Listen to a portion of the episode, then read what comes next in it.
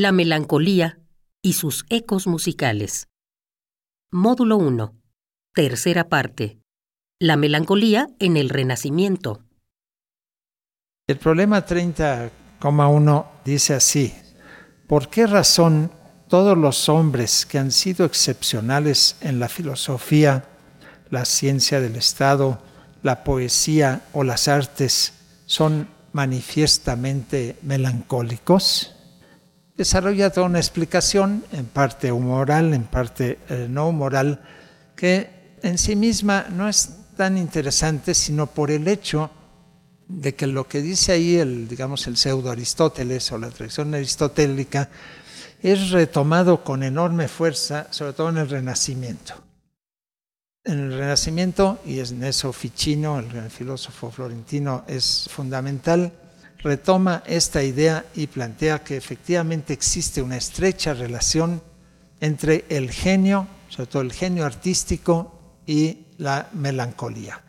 La idea de que la melancolía es algo extremadamente positivo, es algo que, aunque es dolorosa, es el gran estímulo para la creación. Y así se supone que Miguel Ángel fue melancólico, etc. La lista de grandes escritores y pintores y músicos también han sido considerados con o sin razón melancólicos es muy grande, porque la melancolía desde entonces se establece como un valor positivo, es una fuerza interior, si se quiere, un dolor, sí, un sufrimiento, una enfermedad, pero es una enfermedad que a la manera de los místicos, pero aquí sí directamente la melancolía empuja al genio y no es necesario renunciar a ella, se llega a convertir en algo positivo, importante, sufrir de melancolía. La melancolía llega a ser definida como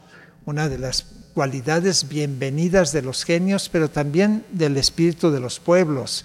Los ingleses vieron como algo esencialmente positivo, aunque doloroso, lo que la melancolía en su expresión inglesa, que es el spleen, la palabra griega para, para vaso, que quiere decir la melancolía, la tristeza de los franceses, etc.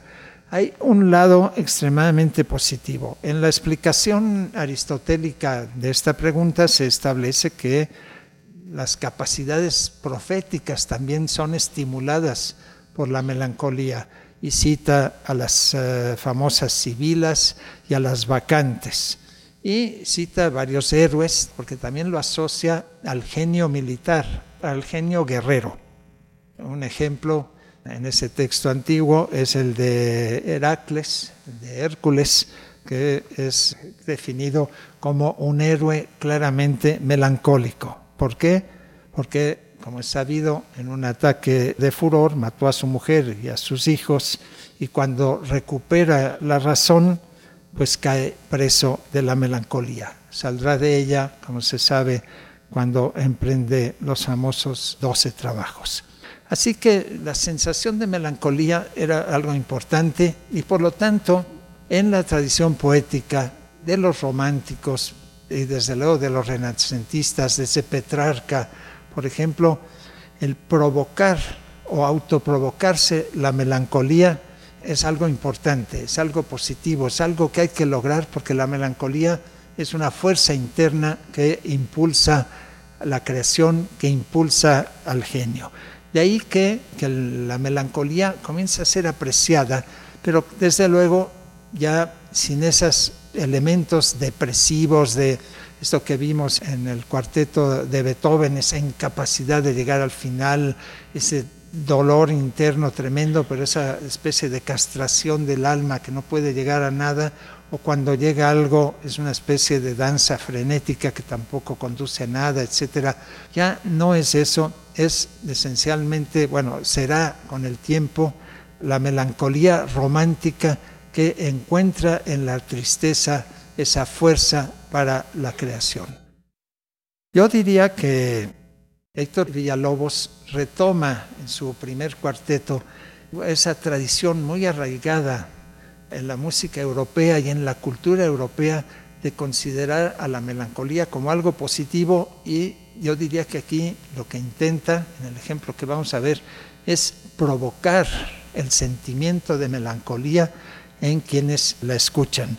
Es del primer cuarteto de Villalobos, es una obra juvenil, una expresión melancólica, acaso muy diferente, pero como he explicado, se liga a todo el fenómeno. Aquí pues hay una línea melódica, mágica, triste, dulce, que de momentos tal vez podrían ustedes pensar que se interrumpe por un cierto accidente depresivo, pero que es rápidamente superado. Entonces yo creo que esta pieza, el quinto movimiento del cuarteto número uno de cuerdas, me parece ejemplar en este sentido. Y lo va a tocar el cuarteto latinoamericano, que son sin duda alguna quienes mejor han interpretado los cuartetos de Villalobos.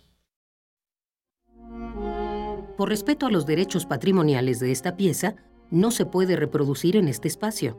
Te invitamos a acercarte a la obra original completa. Todas estas problemas, tradiciones, peculiaridades de la melancolía llegan a plasmarse en lo que es posiblemente la más importante, la más grande expresión del tema, de muchas otras cosas, que es el Quijote de Cervantes. La obra es una obra en donde la melancolía es uno de sus ejes fundamentales. No se puede entender el Quijote sin entender que es al mismo tiempo, como dice Cervantes en la misma introducción, una serie de, ironías para curar la melancolía, pero ¿quién es el personaje irónico? Es el caballero de la triste figura, un personaje fundamentalmente melancólico, fundamentalmente triste, evidentemente poseído por una enfermedad mental que es básicamente la melancolía combinada con episodios de manía, etcétera. Se pueden hacer muchos diagnósticos, pero es una expresión realmente formidable, importantísima de la melancolía.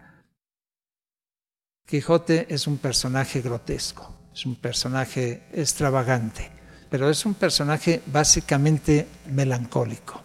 Yo me he preguntado si no hay alguna relación entre esta melancolía grotesca que evidentemente podemos leer en el Quijote y la que expresa este interesantísimo compositor Erwin Schulhoff, del cual ahora vamos a escuchar un fragmento de su cuarteto. Yo creo que hay una relación estrecha, yo no sé si Schulhoff, no creo que se haya inspirado en el Quijote, pero en todo caso me parece muy interesante. Fue un compositor checo de cultura alemana, nacido en Praga, muy influido en sus comienzos por Debussy y después por Schoenberg abandonó posteriormente el atonalismo y se acercó al jazz, a la música eslava, a tonos populares, etc. Schulhoff tenía una peculiar situación. Schulhoff era judío y era comunista, una condición muy, pero muy peligrosa en su época. Llegó incluso a escribir una cantata con textos del Manifiesto Comunista de Marx y Engels en 1932. Cuando los nazis ocuparon la República Checa, él intenta escapar a, la URSS, a la Unión Soviética, porque él había adoptado la ciudadanía soviética. Fue arrestado y enviado a un campo de concentración en Bavaria, donde murió de tuberculosis. Yo quiero hacer aquí un paralelo. Yo creo que hay una especie de contrapunteo, digamos, de diálogo entre el lado triste dramático, pero también inconcluso de la melancolía y por otro lado una alegría artificial, etc. Me gustaría que, que ustedes pudiesen citar estas dos, primero digamos la alegría ficticia y después la parte triste.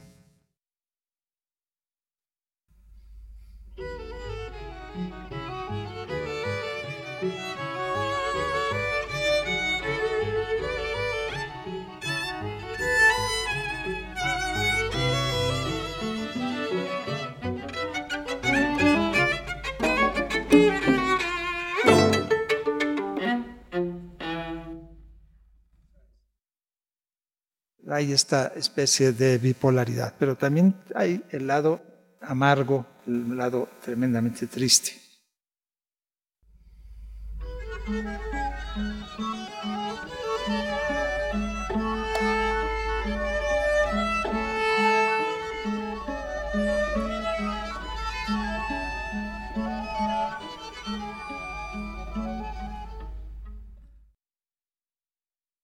Ustedes van a ver que además aquí, en esta especie de diálogo interior entre el lado maniático y el pseudo alegre y la tristeza, hay unos inquietantes silencios también, unos murmullos de fondo muy extraños y hay este vaivén, pues, entre, como les digo, una extraña alegría y una queja, hasta cierto punto, incongruente. Yo supongo que por eso es que Shulkov bautizó a esta melancolía como grotesca. Por favor, ¿la quieren interpretar?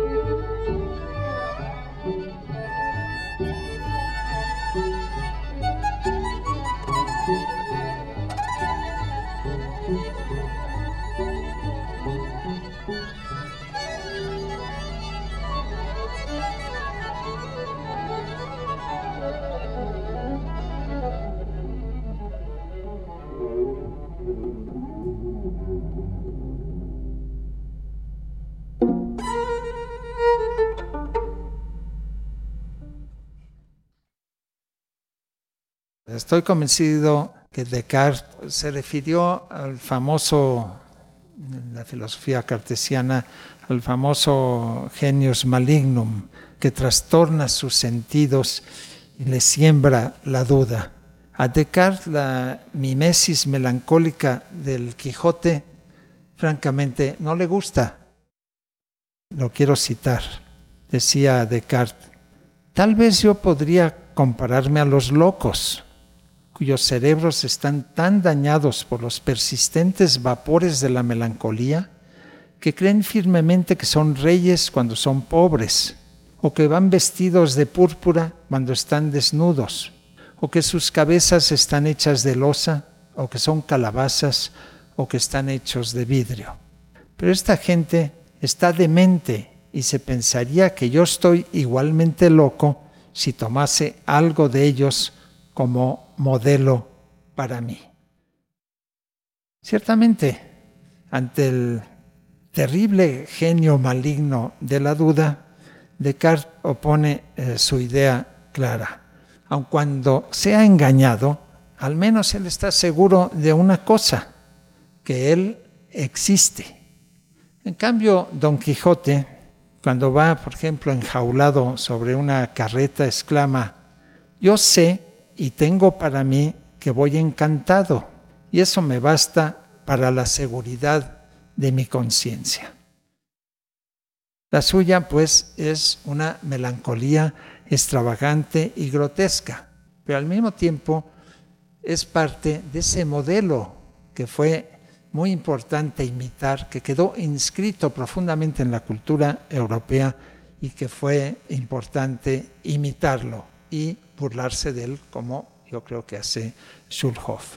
Para terminar la sesión de hoy, quisiera citarles unos versos de Shakespeare que servirán como introducción sobre Hamlet. No vienen del Hamlet, son los versos, eh, es parte del Parlamento del momento en que en, una, en otra obra que se llama As You Like It, como gustéis, interviene un personaje que es claramente melancólico, que es Jacques. Jacques se define a sí mismo de la siguiente manera.